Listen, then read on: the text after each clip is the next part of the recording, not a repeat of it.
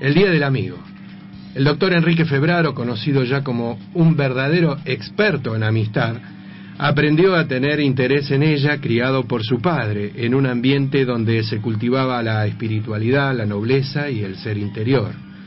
Luego, con el tiempo, durante sus viajes por el mundo, se preocupó por conocer las distintas culturas, confraternizó con filósofos, científicos, artistas de la pintura, presidentes y muchos más. Estaba convencido que tenía que existir un día dedicado a la amistad, pese a que en eh, Paraguay existe el 31 de julio como Día de la Amistad, creada en 1958 por Ramón Artemio Bracho, pero no el Día del Amigo. No tiene trascendencia internacional, solamente se festeja en Paraguay.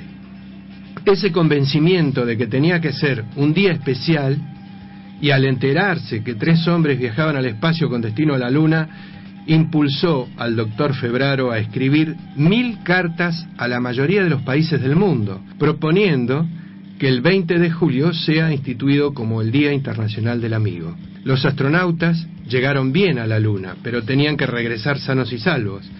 Ese deseo de toda la humanidad de un feliz retorno a la Tierra hizo que su propuesta fuera aceptada, recibiendo más de 700 cartas de todo el mundo, anunciando que se instituía el 20 de julio, día del alunizaje, como el Día Internacional del Amigo. El calendario escolar hace extensivo ese sentimiento a todos los buenos compañeros. Don Enrique Febraro fue dos veces candidato a recibir el Premio Nobel de la Paz. Su sueño de ganar ese importante premio hubiese sido destinar el dinero ganado con esa distinción en la construcción de una gran Academia de la Paz, donde se formarían mediadores, negociadores y forjadores de ese espíritu. Vamos a escuchar al doctor Enrique Febraro en una entrevista realizada oportunamente por Noticiario. Don Enrique, ¿cómo se gestó el Día del Amigo?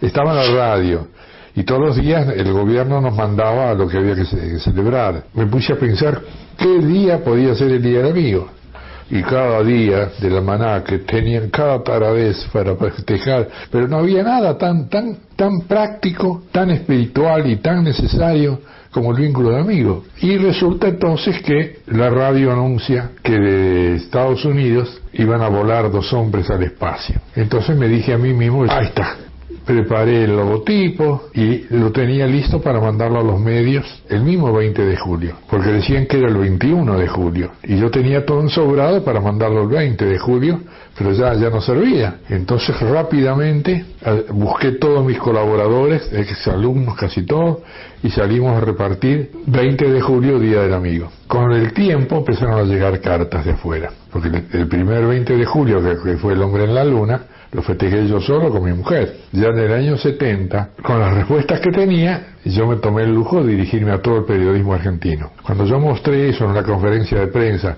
al año siguiente, los periodistas se quedaron todos con la lengua afuera. Me interesa que cómo se festeja acá. Acá nació el Día Amigo y acá ya hace pedagogía solo. ¿Qué es un amigo para usted? Un amigo soy yo mismo. ¿Por qué soy yo mismo? Porque de la manera como yo me trato, lo a usted. Y de la manera que yo respeto, respeto al prójimo. Yo no hablo de la amistad porque la amistad es una cuestión abstracta. Yo hablo del, amigo, el tipo que ronca, la tipa que ronca y rebuzna y, hace todo lo que, que hace bien, equivocado o mal, lo que sea. ¿Usted cómo festeja el Día del Amigo?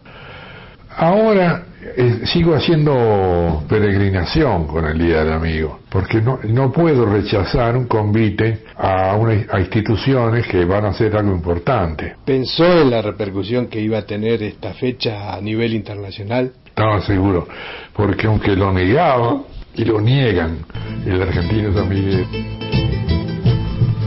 Ahí el doctor eh, se había quebrado ya en su nota y no pudimos seguir.